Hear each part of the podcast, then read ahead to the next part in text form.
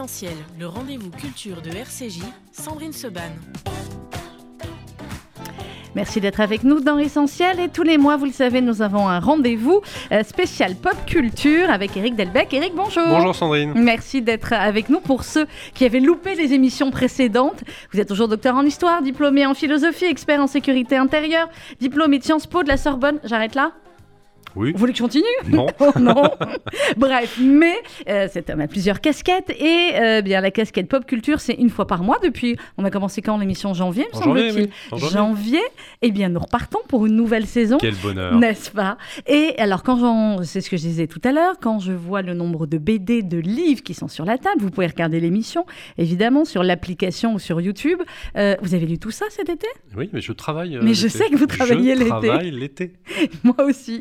Alors, on y va, on va pas perdre de temps parce qu'effectivement, euh, il y en a beaucoup. On Euh, commence par les BD Pe- petite, Ah, les films. petite précision d'abord Oui. que on dédie cette euh, première euh, émission à Jean-Paul Belmondo. Ah, mais oui. À Bébel, Ah là là on là là. l'adorait. On écoutera des qui s'en musiques. va. Mais Ça, c'était de la vraie lui. pop culture. Ah bah, Belmondo. Par oui. excellence, oui. Oui. Mais oui, bien sûr. Populaire et élégant. Ouais. Voilà. Classieux, gentil et, il avait Toutes les qualités. Toutes les qualités, on est d'accord. Voilà, Vous l'avez le rencontré magnifique, déjà? le magnifique. Non, j'ai, moi j'ai eu l'occasion, c'est bien de le croiser, pas de Mm. le rencontrer. Le magnifique. Mais magnifique, je suis d'accord. Voilà. Un, un très grand. Donc on écoutera euh, pas mal de musique, vous verrez au fur et à Sans mesure doute de jamais honoré par le métier, mais toujours adulé par les Français. Oui, Chercher mieux l'erreur, finalement. Ah bah, c'est mieux. souvent comme ça. Hein Beaucoup on va mieux. pas partir là-dessus, mais c'est souvent Beaucoup comme ça. mieux. Alors, Alors. oui, les films d'abord. Oui. Alors, non seulement j'ai lu, mais je suis allé au Cinéma, bravo. cinéma. C'est bien le cinéma. Sortez, vous allez voir, ça a réouvert, c'est très très bien. Exactement. Et je vais vous parler de trois films. Dune, Bac Nord Mhm. et La légende des Anneaux. Alors, Alors Dune, bien évidemment, on attendait tous de voir ce que ça allait donner. euh, la nouvelle adaptation du célèbre roman de science-fiction de Frank Herbert. C'est super. pourquoi Vraiment magnifique version. Déjà parce que le casting est très bien fait. Mhm. C'est-à-dire que les personnages sont euh, vraiment les bons, enfin les acteurs sont vraiment les bons. Et pour ceux qui ont lu le, le roman, on, a vraiment reconnu, si je puis dire, parce qu'on imagine toujours ouais. des personnages différents, on a reconnu vraiment Paul Atreides, le duc Leto, euh, les Harkonnen. Donc c'est vraiment euh, superbement fait sur le casting. Tout ce qui est effets spéciaux est très bien fait. Alors, ok, on dit toujours aujourd'hui, il y a de l'image de synthèse, il y a de l'image de synthèse. Ouais. Oui, mais si elle est bien mise au service de, de l'histoire, ça pose pas de, de difficulté. L'intrigue, elle est très bien menée, ou en tout cas, elle est très bien rendue par rapport au, au roman, c'est-à-dire que les moments quoi, forts sont bien mis en perspective. Alors, l'histoire, pour ceux qui ne connaissent pas Dune, est la célèbre version des années 80 avec Sting. ouais. Euh, c'est dans un futur très très très éloigné, un empire qui règne sur tous les mondes euh, connus, mais qui a une, une structure de monde féodal. Donc il y a des grandes maisons, des grandes familles, Mhm. euh, dont la maison des Atréides, qui sont les héros de l'histoire, et une autre maison de méchants, euh, les Harkonnen. Et euh, les Harkonnen tenaient une planète sur laquelle pousse euh, une épice très convoitée qui permet des voyages particuliers spatiaux. Enfin, oui, j'allais dire spatio-temporels, non Spatio- pas temporels, juste mais des très longs voyages dans l'espace en un minimum de temps. Et l'empereur décide de passer la juridiction de la planète, non plus aux Harkonnen, mais aux Atréides. S'ensuit toute une, enfin des, des péripéties euh, immenses et la lutte entre les deux familles. Et au centre de cette lutte, Mhm. un jeune homme qui est l'héritier de la famille Atréide, qui s'appelle Paul Atréide et qui va devenir quelque chose d'autre, euh, d'assez euh, ésotérico, fan- fantasy, je ne sais pas trop quoi. Un mélange. Un mélange, c'est un très très bon film. Voilà pour on, est, on est sur la lutte entre le bien et le mal, comme d'habitude. Oui, mais en plus, en un peu plus sophistiqué. Voilà. Alors, Avec une perspective très spiritualiste que moi j'aime toujours euh, Mhm. beaucoup. hein, euh, Vous savez que je, je pars toujours de mon concept de la tanor, du chaudré- chaudron pardon, des grandes métamorphoses. Et là, c'est la métamorphose non seulement euh, d'une famille, mais d'un homme, d'une situation. C'est une réflexion euh, spirituelle, ésotérique assez profonde. Donc, il faut aller voir d'une. Donc, allez voir Dune. Bac Nord. Ah bah, c'est Ils sont nombreux vraiment... à avoir été Ouais, c'est hein. vraiment un choc, Bac Nord. Alors, des, a- des acteurs formidables, effectivement, euh, qui se sont bien moulés dans, dans- dans des rôles pas faciles. hein. Jouer des, des policiers de la BAC, c'est loin d'être euh, facile. Alors, on peut toujours trouver, par rapport euh, au, au métier lui-même de policier, des petits arrangements avec la réalité, Mm. mais on s'en moque, c'est pas le sujet. L'idée, c'est que ça fasse comprendre des grandes problématiques, et de ce point de vue-là, ça est fait... euh, Ça fait comprendre. comprendre. Mm. Ah oui, oui, si on veut savoir ce que c'est qu'un territoire perdu de la République, il faut voir Bac Nord. Ouais. Voilà. Alors, il y a peut-être après quelques petites, euh, j'aime pas le terme d'exagération, mais des effets de loupe. C'est du cinéma, mais C'est du du cinéma, cinéma, clairement Mais inspiré ça de la traduit réalité. très bien. Ouais. Voilà, quand on parle avec les policiers, avec les gendarmes, on sait que qu'il y, a, il y a quelque chose comme ça sur le terrain. Donc, on sort quand même un petit peu inquiet euh, de ce film. Mhm. Euh, mais de temps en temps, il faut s'inquiéter en tant que citoyen. Voilà, Je crois que c'est l'année euh, où s'inquiéter. Hein. Voilà. Clairement. Donc oui, oui, sur le terrain, on en est à des choses comme ça, et surtout, euh, on en est à ça dans, dans l'absence de, de, euh, de peur, c'est-à-dire de respect des autorités, et dans Mhm. le fait que maintenant, des gens pensent comme des féodaux qui maîtrisent un territoire et qu'il n'y a plus que eux sur ce territoire et que la criminalité règne et que la République ou la loi recule. Euh, le film a été, bon, c'est un carton, hein, je crois qu'il, Oui. je sais plus à combien de, de, euh, millions de, de spectateurs euh, ils sont. Euh, vous, vous l'avez vu avec la casquette pop culture ou vous l'avez vu avec la casquette colonel de réserve de la gendarmerie, qui est aussi une de vos Le- casquettes les deux, les deux, Ouais. Les deux, c'est pour ça que je dis que d'un d'un point de vue d'expertise métier, on peut toujours dire ça, ça va pas ou ça, ça Mm. va pas. Mais du point de vue pop culture, c'est une- vraiment une très bonne manière d'expliquer ce qui se passe. Et avec quelques débats, pas débats, euh, dialogues au début du film, euh, menés par, euh, par Lelouch, qui expliquent très bien la situation et qui font comprendre aux gens de quoi il est question. Je, je dévoile pas le, le dialogue, mais si- sinon, c'est pas drôle. Mais non, sinon c'est moins drôle. Bon, Voilà. je vais aller le voir. Bac Nord. Et le troisième film Eh bien, c'est La légende des dix anneaux, c'est un Marvel. ouais. avec un héros d'origine asiatique. On, on voit bien le basculement euh, Asie-Pacifique de Bah la oui. géopolitique, qui est très réussi. C'est bah, un film de coup de fou, éso- ésotérico, euh, super héroïque. voilà. Ouais. c'est- Mais c'est très bien mené. Il faut vraiment y aller avec ses enfants parce que c'est formidable. Il y a, comme d'habitude, il y a une assez jolie morale. Mhm. Euh, il y a une histoire de famille entre un père et ses enfants. Un, un père qui passe du côté obscur, ça nous rappelle Star Wars Ah, bah et deux enfants qui restent euh, dans le côté lumineux. Alors, il y a des scènes de combat euh, ma- magnifiques, des effets spéciaux euh, incroyables, c'est extrêmement dynamique, on retrouve tout le- tous les ingrédients du succès euh, euh, Marvel. Il y a beaucoup d'humour. Et ça, c'est parfois, c'est pas toujours réussi dans les films de super-héros. Et là, franchement, c'est très, très chouette. Là, ça le fait. Bien. Donc, au moins un film à aller voir en famille, puisque les deux précédents. euh, Ah, Dune, on peut. Dune, on peut. d'accord. Voilà. Dune, on peut, mais pas Bac Nord.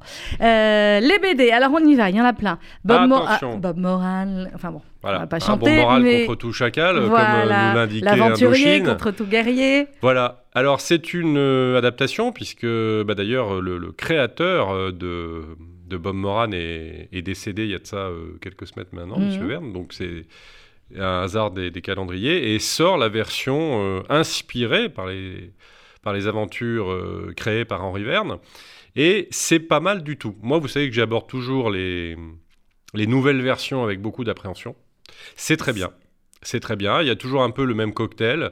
C'est-à-dire qu'il y a de l'histoire pour l'aventure. ceux qui ne sont pas des, des Alors, Bob spécialistes Moran, de Bob Moran. C'est un aventurier qui a un passé euh, euh, bah, à la fois d'aventurier, militaire, euh, un peu agent secret, enfin un peu tout, et qui peut à la fois lutter contre des criminels ou contre des extraterrestres, Mhm. au choix.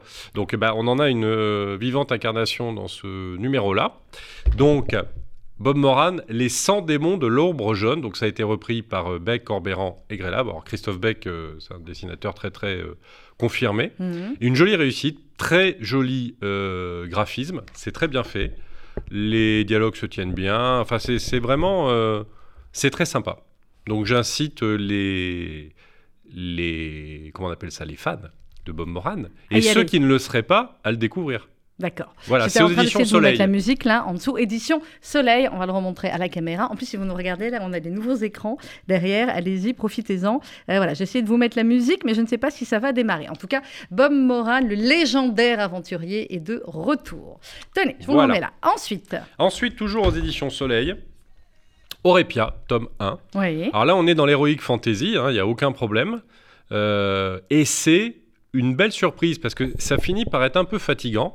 Les titres de- d'Heroic Fantasy, c'est un peu toujours la même chose. Mhm. Et là, on a euh, une BD qui déjà construit une équipe qui est très bien ficelée. Il y a un peu, il y a un peu tout. Vous savez, dans une équipe, il faut le chef, le héros un peu romantique et séduisant. euh, Comme euh, dans les Schtroumpfs, quoi. Exactement. Bah, voilà. Là, le héros séduisant chez- dans les. Schtroumpfs, euh, je, je vois pas, mais, Non, non, si, mais c'est il la doit exister. Ah oui, d'accord, ok, ça marche. Euh, une espèce de, de, de lutin euh, un, un peu cynique, Mhm. Un type qui ronchonne toujours, mais qui est un, un adjoint du chef assez valeureux. Une Ah, espèce vous, de ça. petite fée qui a un langage vous, assez peu châtié. Ouais. Euh, c'est vraiment très bien foutu de par l'équipe. Après, bien évidemment, il y a toujours une quête. Mhm. Euh, c'est très intéressant, c'est une petite réflexion aussi sur les gens qui n'anticipent pas.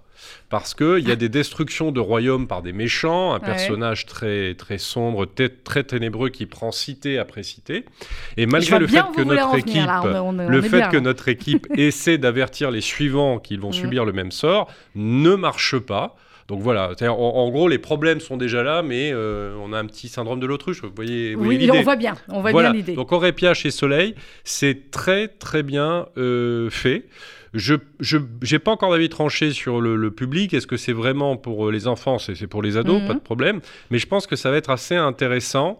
euh, pas, pas pour les tout jeunes enfants, euh, quand même. Bon, on va dire, Voilà. euh, voilà, ado, 12, 14 ans.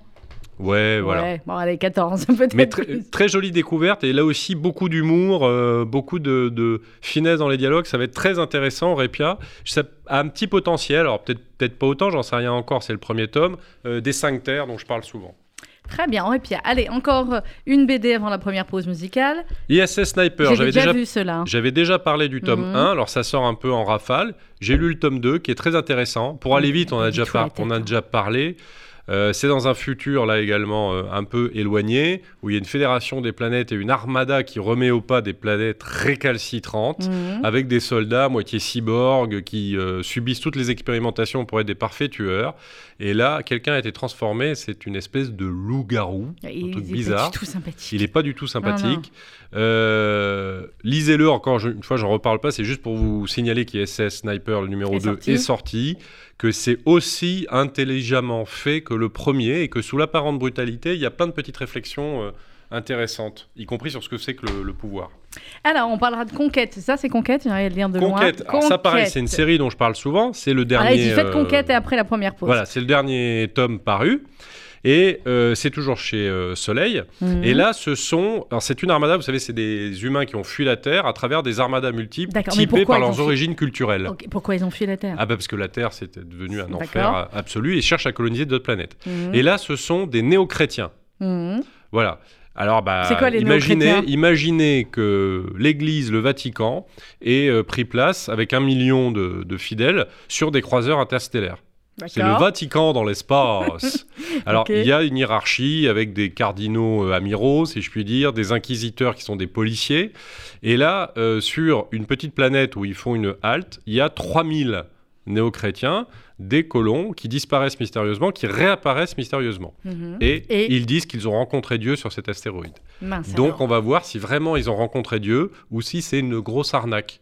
C'est très astucieux, très bien fait. On a il y a la du suspense, c'est un peu comme une énigme. Ouais. Oui, oui, on a la réponse. Vraiment, il faut lire. La fin est ratée. La dernière page est ratée, l'épilogue. Totalement cache. raté. Parce qu'il y a une espèce de petite euh, poussée de Bah, comme de décolonialisme toutes les manières, il- wokiste. oui. euh, Ah non, on n'aime pas ça. Voilà, sur la Non, dernière page. mais Mais, enfin, on oublie, peuvent ça ne nuit pas à l'histoire, Oui, parce que l'histoire, elle est finie avant la dernière page. Et c'est très, très bien foutu. Franchement, et le personnage de l'inquisiteur, le personnage principal qui mène l'enquête, est très, très bien. Bon, comme de toutes Voilà. les manières, ils ne peuvent pas dire si réellement ils ont rencontré Dieu ou pas. Ah bah, Forcément, ah bah, on dire, forcément. on peut pas on le peut pas le dire. Très bien, on l'a dit, hommage à Bébel pendant cette émission avec quelques-unes des euh, plus belles musiques de ses films. C'est la force, l'As des As. Ah, ouais, ouais. Ah là là là là, grand grand film. L'As des As, et on se retrouve juste après pour notre essentiel pop culture avec Eric Delbecq. À tout de suite.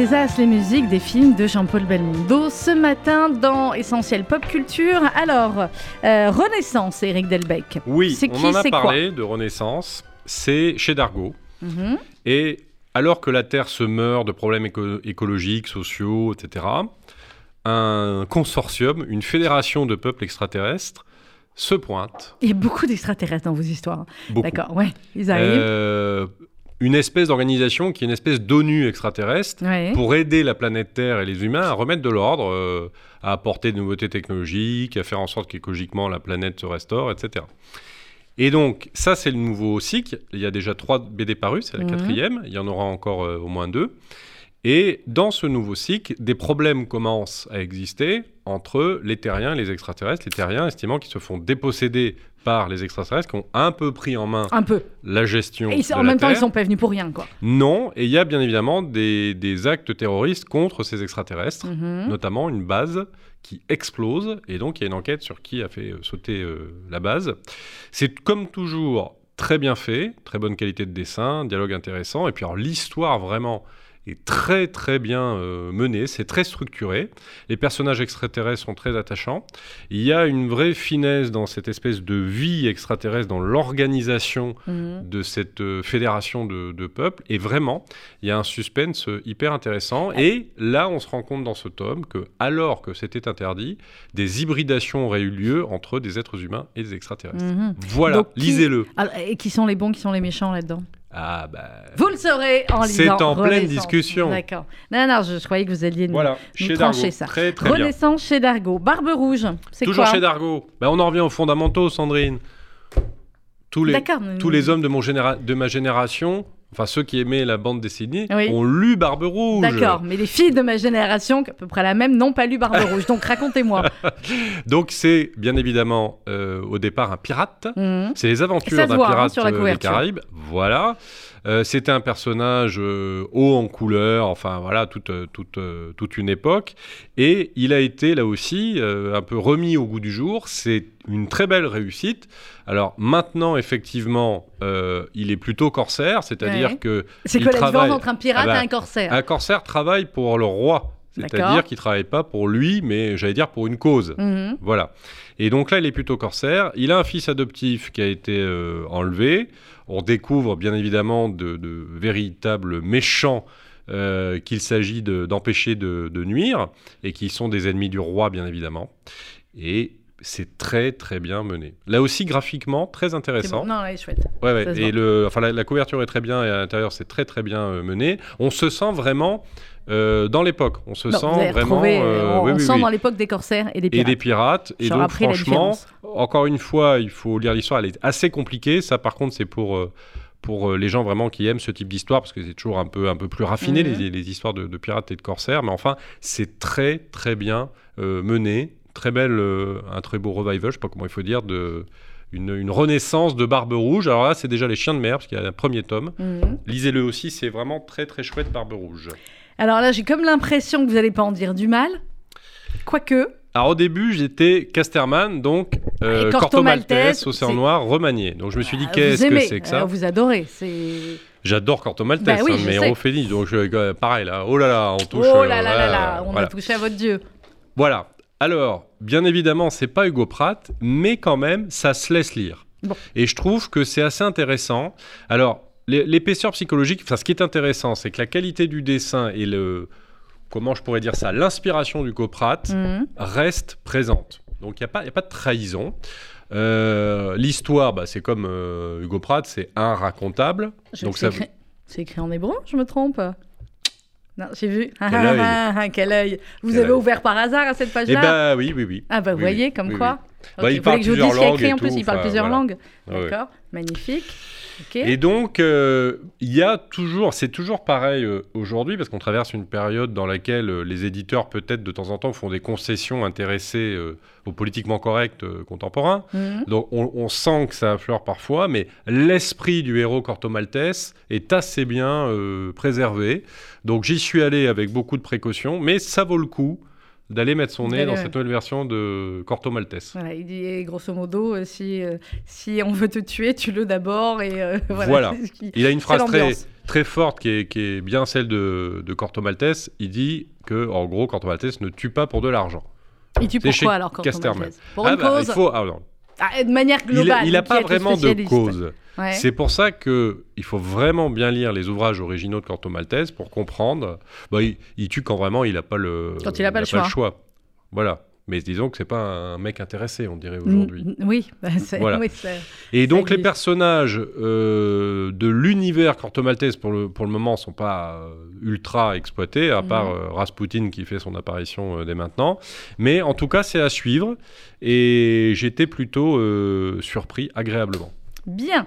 Euh, Corto Maltese, donc chez Casterman. Allez, encore, on en a plein ce matin. On Et revient chez Dargo. C'est tout l'été. avec Undertaker, vous savez, j'en ai déjà parlé, Oui. où j'ai dit c'est un des personnages crédibles pour avoir une espèce de nouveau Blueberry. En fait, c'est un aventurier dissimulé, Ah, d'ici le lieutenant Blueberry, une Oui. bande dessinée célèbre, euh, qui d'ailleurs, qui d'ailleurs, enfin, le, le, le- le personnage du lieutenant Blueberry avait reçu pour modèle Jean-Paul Belmondo Ah, et Charles Bronson pour euh, son visage. Ouais. clin d'œil intéressant. Mhm. Et donc Undertaker est un aventurier, ancien membre de l'armée de l'Union, qui euh, euh, en fait euh, est présenté comme un croque-mort, mais en fait il n'a pas toujours fait croque-mort dans la vie. Ça lui a laissé quelques amitiés, quelques inimitiés. Mhm. Et là il se retrouve plongé dans une histoire dans lequel, euh, dans un visage, dans un village pardon, dans lequel on est très hostile aux Indiens, il va devoir euh, venir euh, à bout d'une espèce de dame patronesse qui maîtrise la, maîtrise, pardon, la ville et dont le fils, qui est mort, on va voir dans quelles circonstances, en fait, avait pris fait et cause pour les Indiens et même créé une famille au sein euh, de ce peuple indien. Euh, donc avec une femme qu'on va découvrir, un enfant qu'on va découvrir, et on va découvrir comment cette dame patronesse, qui est bien évidemment devenue euh, grand-mère Mhm. euh, d'un Indien, en tout cas d'un enfant qui est à moitié indien, va se débrouiller pour essayer de gérer la situation bien mal, et il va falloir notre héros pour la rétablir. Et il part d'ailleurs en mauvaise posture. Donc là, on est clairement dans les westerns, cowboys, indiens, etc. Tout je ne vais pas fait. vous demander qui sont les bons, qui sont les méchants chez les Ah bah, cowboys et les indiens. Non, mais parce voilà. qu'il y a quand même eu un tel Mais là- imaginaire à chaque fois. Justement, Undertaker, c'est une, BD assez raffinée, comme le lieutenant Blueberry. Mhm. Rien n'est noir, rien n'est blanc, mais la perspective éthique à la fin est toujours très équilibrée. Undertaker est un personnage ultra attachant, Mhm. très complexe, qui au début de cet épisode-là est un peu euh, mal en point parce que, euh, entre guillemets, sa chérie n'est plus là. Et bah, vous verrez. Vous le saurez. Ah, ouais, on fait bien la promo. Euh, alors, ensuite, l'avant-dernière BD. Chez Glénat, Vinland, c'est une découverte des légendes nordiques et Mhm. des vikings. Voilà. On a fait les corsaires, les pirates, les cowboys, Les les, indiens, on a fait les vikings. C'est quand même très masculin, excusez-moi, cet univers-là aujourd'hui. On est dans Excusez-moi, tous les... je, je fais avec Oui, les oui, parutions du J'ai moment. bien compris, mais on est dans des, dans des catégories très, euh, voilà, cowboys, Sinon, indiens, j'a- j'avais, pirates. j'avais aussi une bande dessinée dans laquelle il y avait une espèce de, dans le futur, de courant euh, euh, féministe tueur qui voulait se débarrasser de l'ensemble des hommes de la planète. Alors ça, c'est Alice Coffin, c'est pas... Mais ça m'a, voilà, ça, m'a- ça m'a pas paru être le truc Oui, le oui, plus intéressant pour notre émission. Voilà. Puis moi, personnellement, j'ai eu peur. Je me Non, suis non, mais dit, j'ai on j'ai- tous intérêt compris, ça va, c'était la vanne. Voilà. Donc Vinland. Euh, c'est en gros le moment où les Vikings découvrent Mm. le nouveau monde. Alors à partir de cette euh, histoire-là, la, la BD, vous savez que c'est un dénommé Eric le Rouge qui découvre en fait le nouveau monde, avant, euh, bien avant euh, Christophe Colomb.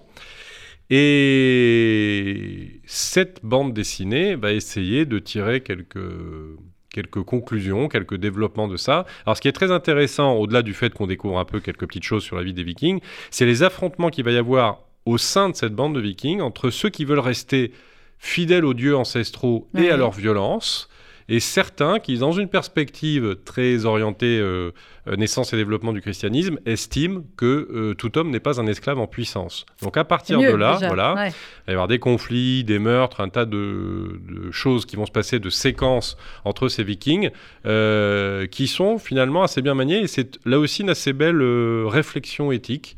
Euh, servie par un graphisme de qualité. Bon, c'est assez souvent le cas quand même chez Glénat. Et ça, c'est cadeau. Ah, c'est Toujours bien un petit cadeau, euh. Merci, il est formidable. Bon, et donc la morale des Vikings, c'est quoi? Ah bah justement, c'est que Ah ah. là c'est un monde en transformation et qu'il y a le bah, tradition qui affronte modernité. Bon, globalement là c'est quand même euh, plus, plutôt les gentils qui. Qui gagne à la fin. Ouais, en tout cas, en tout cas l'inspiration, la, la victoire leur revient dans, dans l'esprit. On parle de Napoléon dans un, dans un instant, Oh, devant la pardon. pause musicale. Bah, sinon, on n'aura pas le temps de passer. Vous m'avez prévu autant de pauses musicales que, vrai. mais quelques notes de Borsalino quand même, ça ne fera Ah pas oui. de mal. Ah bah oui, ah bah voilà. Euh, vous étiez plutôt, vous êtes plutôt Delon, Belmondo? C'est les deux ensemble dans Borsalino. Ah bah voilà, c'est ça. Ah là là, c'est incroyable cette musique. On écoute et on se retrouve juste après. On va parler ensuite de Napoléon chez Glénat et Fayard. Thank you.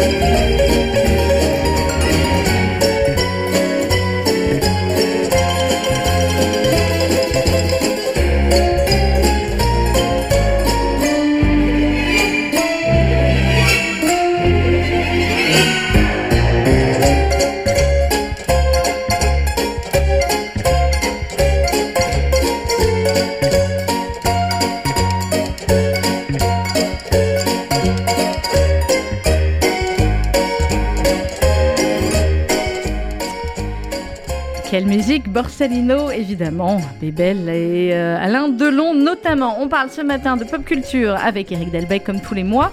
Napoléon C'est de la pop culture. Napoléon? Oui, contrairement à ce que d'aucuns aussi nous disent. Glénat Contrairement à toutes les... Bon, bref.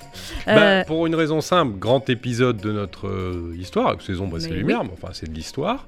c'est de l'histoire. On ne change pas Voilà, l'histoire. on ne refait pas les photos. on- Voilà. Si On les gens clopent sur les les- photos, on laisse la clope sur les photos. C'est pas- comme ça. Voilà. Donc, grand épisode de l'histoire et qui a donné lieu à tellement de manifestations culturelles, Napoléon, de films, de romans, de bon, que c'est vraiment euh, pop culture. Et quand ça fait objet d'une bande dessinée, encore. Encore plus, Plus, clairement. Donc- c'est la première bande dessinée sur Napoléon Il y en a Non, déjà eu? non, Il y en a eu? Mais là, celle-là est vraiment, c'est des épisodes euh, euh, frappants, marquants de Mhm. l'épopée napoléonienne. Ceux qui connaissent, encore une fois, ne vont rien découvrir. Mais c'est toujours la manière dont c'est fait, la qualité euh, graphique, euh, le- le- la mise en scène de l'ensemble qui compte. Et euh, ma foi, c'est très très bien foutu. Ça a une allure très moderne. Ça fait pas euh, vieille BD euh, qui, euh, sous prétexte d'un peu d'image, raconte l'épopée napoléonienne.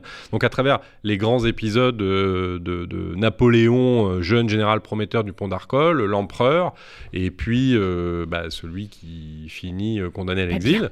Donc c'est vraiment très bien. Et ça, pour le coup, c'est très intéressant pour les Mhm. enfants, les ados, mais même également pour les fans de l'épopée napoléonienne. Il faut l'avoir dans sa bibliothèque. Donc c'est très bien fait. Je suis aussi exigeant sur ce genre de choses et j'ai trouvé que c'était un très beau travail de Et là, et on est Fayard. dans là tout ce qui est histoire et Ah oui, oui, il n'y a pas de. respecté. Voilà, c'est c'est vraiment euh, un document très bien fait, euh, très pédagogique et qui respecte l'histoire. Et puis hop, on Il y a, a les Fayard, dates d'ailleurs, la hein, de couverture. Fayard. Bah oui.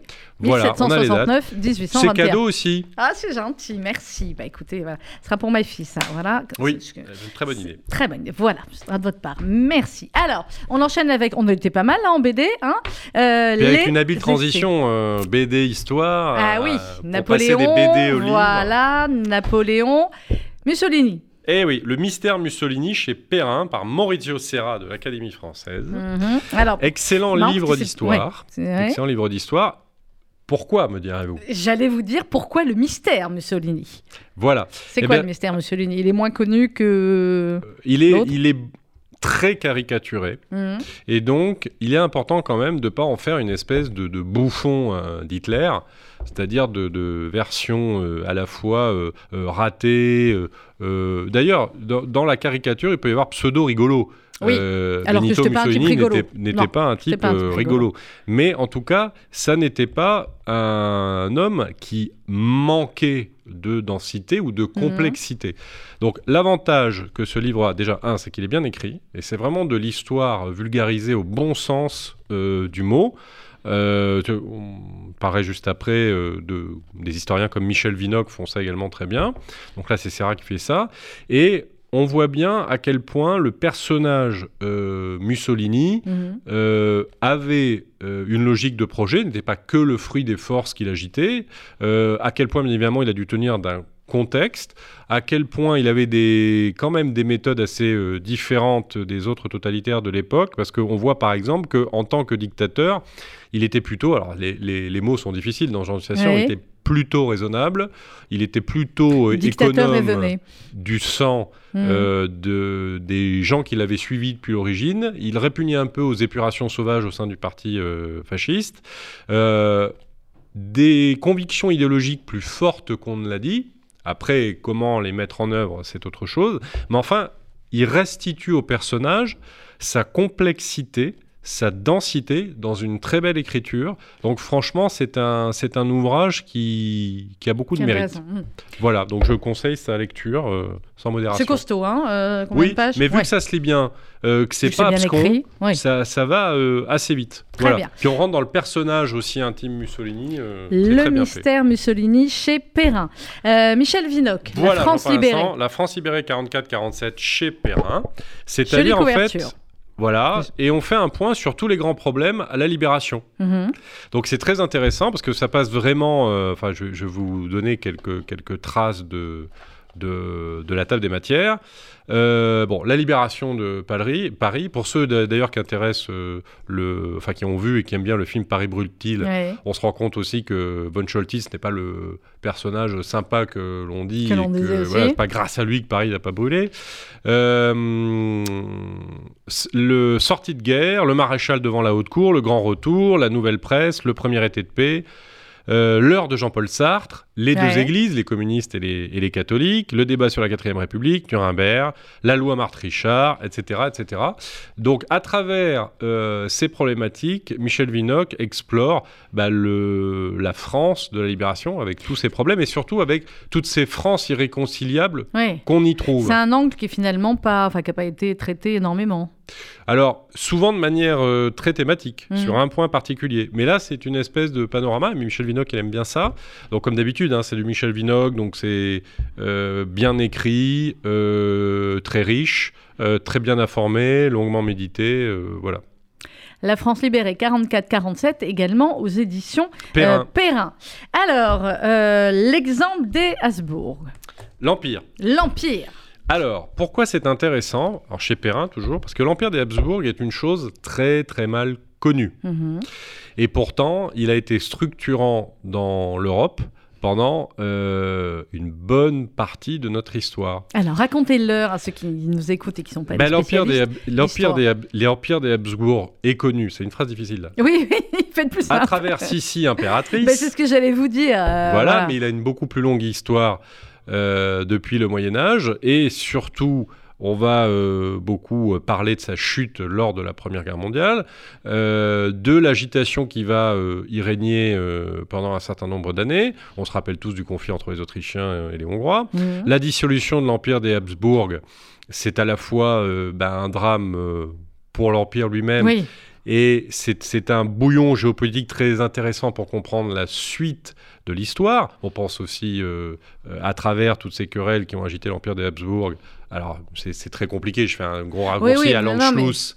euh, quand Hitler arrive au pouvoir et qu'il veut réunir euh, l'Allemagne et l'Autriche, parce que euh, oui mais parce tout que voilà, il y a prend des éléments déjà qui sont là. dans ouais, ouais. cette histoire de l'Empire des Habsbourg, dans ce problème des nationalités les unes avec les autres, qui ne se réduit pas euh, que au fait que Sissi euh, était euh, très fasciné par un, par un Vous noble avez hongrois. les Sissi, au moins Ah bah oui D'accord, ok, Ah bon, ça oui. va. La Comme pop tous les hommes de ma génération, on connaît, Vous on connaît l'ensemble de la bien. série des, des Sissi, et aussi de, du fait que l'Empire des Habsbourg a aussi, créé un, un nid culturel absolument incroyable. Mhm. On parle toujours de la Vienne de la fin du 19e siècle et du début du 20e siècle. Donc l'empire des Habsbourg, c'est également ça. Donc c'est très très bien d'avoir un livre qui permet de parcourir l'ensemble des dimensions de cet empire et pas simplement euh, politique. Euh, ça fait partie de ces travaux de synthèse en histoire auxquels on trouve toujours euh, un, Un grand intérêt. intérêt. Alors ok, c'est un livre un peu long. mais voilà, mais là aussi, c'est bien écrit, euh, ça se lit bien, euh, c'est pas technico-historique, c'est pas réservé à un public euh, d'historiens, donc franchement, c'est tout à fait passionnant. Donc on y va. L'Empire Voilà. des Habsbourg, c'est aux éditions Perrin également. On va marquer une autre pause hommage à Bébel. Ah bah ça c'est c'est- juste la musique. Voilà, commence commence à la mettre Daniel. L- voilà. Est-ce que vous avez compris pourquoi la fin de ce film? Vous qui êtes dans ces univers-là, Eric Delbecq, il faut que quelqu'un me réponde à cette question. Pourquoi on le peut regarder 20 fois, à la fin on se dit non, ils, ils, vont pas là et si Parce qu'il y a un Pourquoi? crétin de bureaucrate qui a pas pris ses patins et qui a pas voilà. Je savais que vous alliez avoir la bonne réponse. C'est pour ça qu'ils font mourir Bébel à la fin de ce film. Ah, parce qu'il y a un bureaucrate. Voilà, donc c'est les bureaucrates qui ont gagné euh, sur... euh, le- Ils n'ont aucun sens de l'héroïsme euh, belmondien. Voilà, c'est ça. Bon, on va écouter la musique. Tellement magnifique. Non, moi, me- j'avais une autre explication. J'ai dit qu'en fait, s'ils avaient composé la musique avant, avec une musique pareille, ils ne pouvaient pas s'en sortir à la fin. C'est compliqué. Une musique compliqué. pareille, c'est compliqué si le héros survit. pouvaient- Voilà, c'est ça. Donc, ils ont dû euh, choisir, ils ont gardé la musique. Celle du film suivant va beaucoup mieux pour le garder en vie. Voilà, très bien. Bon, bah écoutez, pour l'instant, on écoute la musique du professionnel. On se retrouve juste après.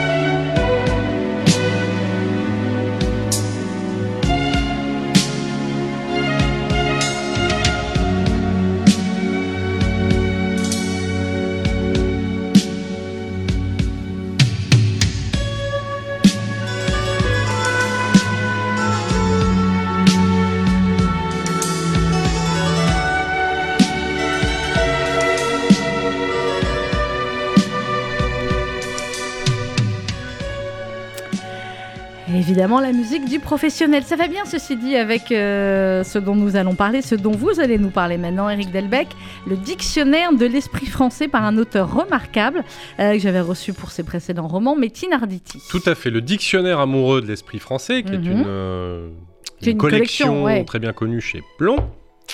Voilà, avec une jolie couverture avec Cyrano Cyrano de Bergerac et un joli plumé tricolore.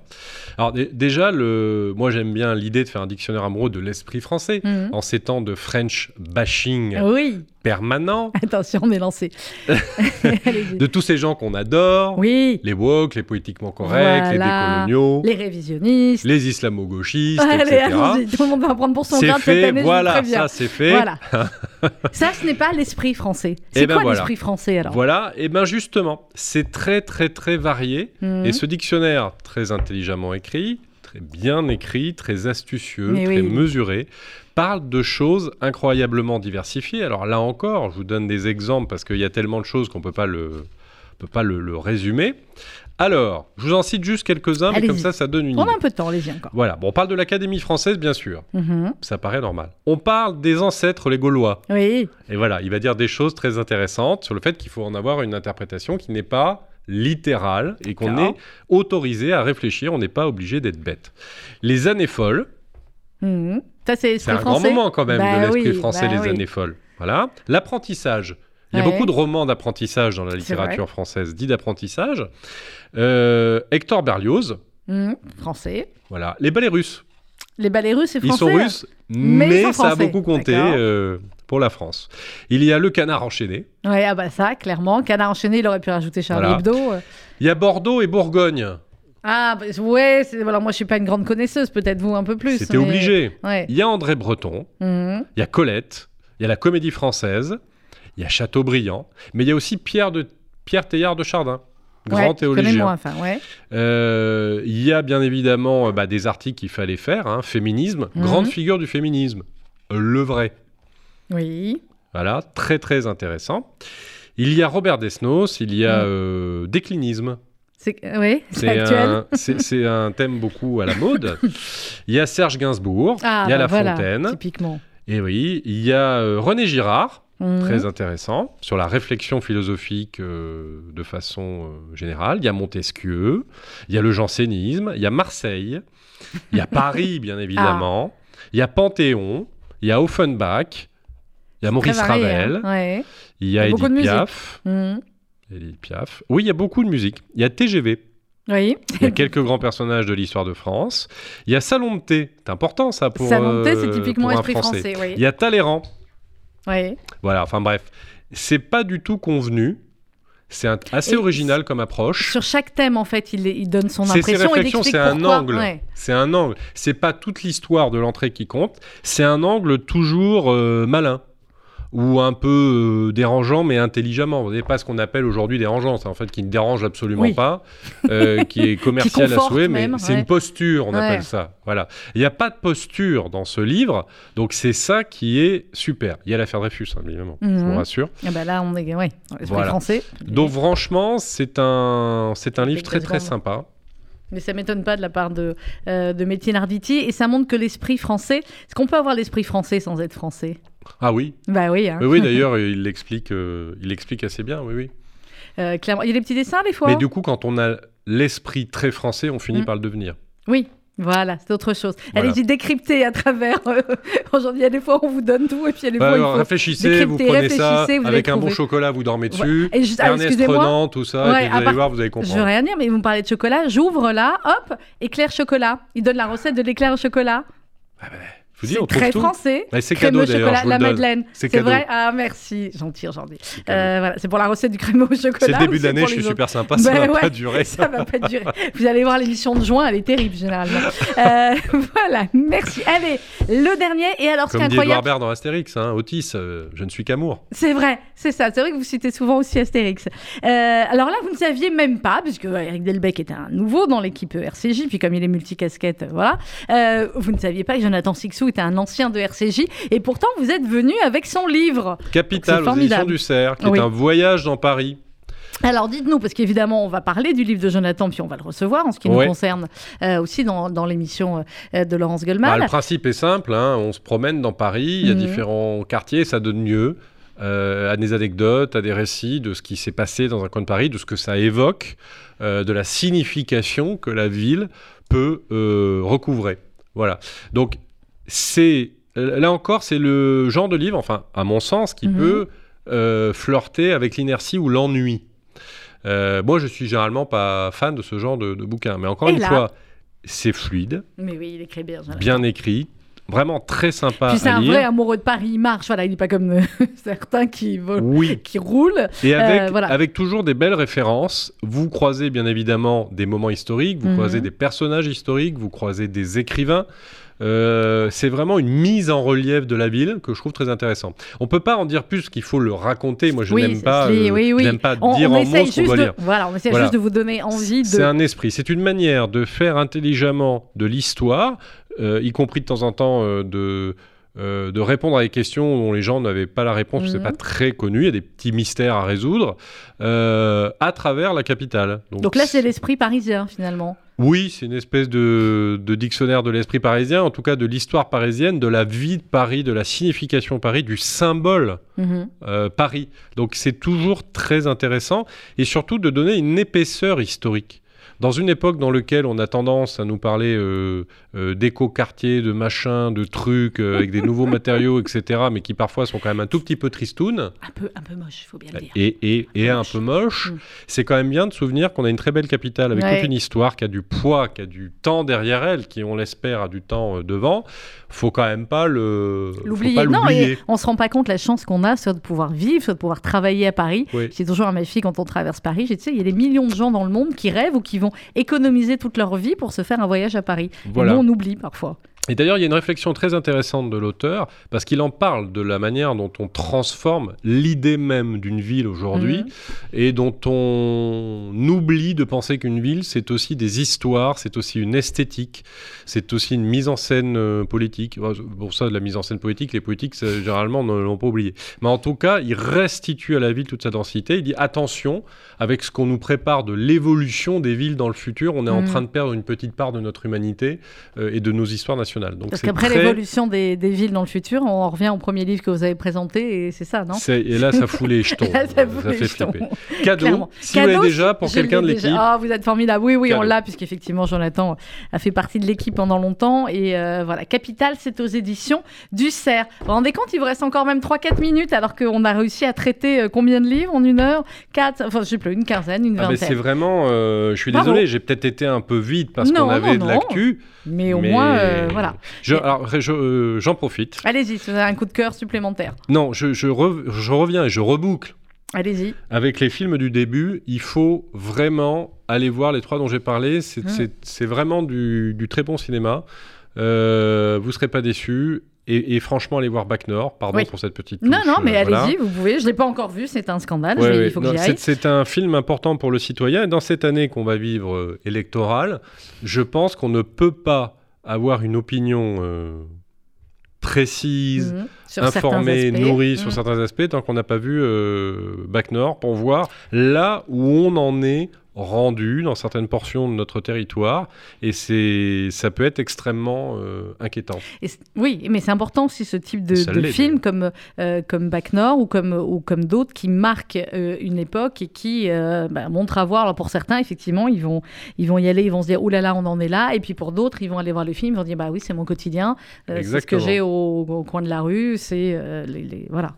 Et alors j'ai dit que je ne révélais, pas- euh, révélais pas les, les dialogues. Je vous livre simplement une phrase prononcée par le louche au début du film qui résume bien la question Mhm. qu'on se pose à la fin. C'est quoi le projet? Oui, eh bien on va terminer là-dessus Voilà. alors. C'est quoi le projet? Bah, Écoutez, le projet de Pop Culture, en tout cas, de l'émission, vous le connaissez, c'est euh, de vous faire découvrir des livres, des BD et de vous les présenter sous un autre angle. On a le temps de- d'écouter euh, Bah oui, on va écouter le marginal. Vous voulez marginal Ah ou oui, flic oui, ou oui. voyou? Oui, oui. Allez, le Ah, marginal. le marginal. Alors, le marginal. marginal pour terminer l'émission. Merci beaucoup, Eric Delbecq, d'être venu. On se retrouve le mois prochain. Avec Il faut plaisir. qu'on bloque la date d'ailleurs. Dans quelques instants, vous allez retrouver euh, le 12-13 présenté par Margot Siffer avec comme euh, invité au micro de Laurence Goldman et Glantine Delalleux, Christophe Molmy, euh, l'ancien chef de la BRI que j'avais reçu récemment pour son livre, mais qui là va traiter évidemment bien sûr des attentats du 13 novembre. Ça promet d'être intéressant. Oui, ça l'est tout à fait. L'interview a déjà été enregistrée, donc je vous le confirme. Et on termine avec le marginal hommage au grand Bébel.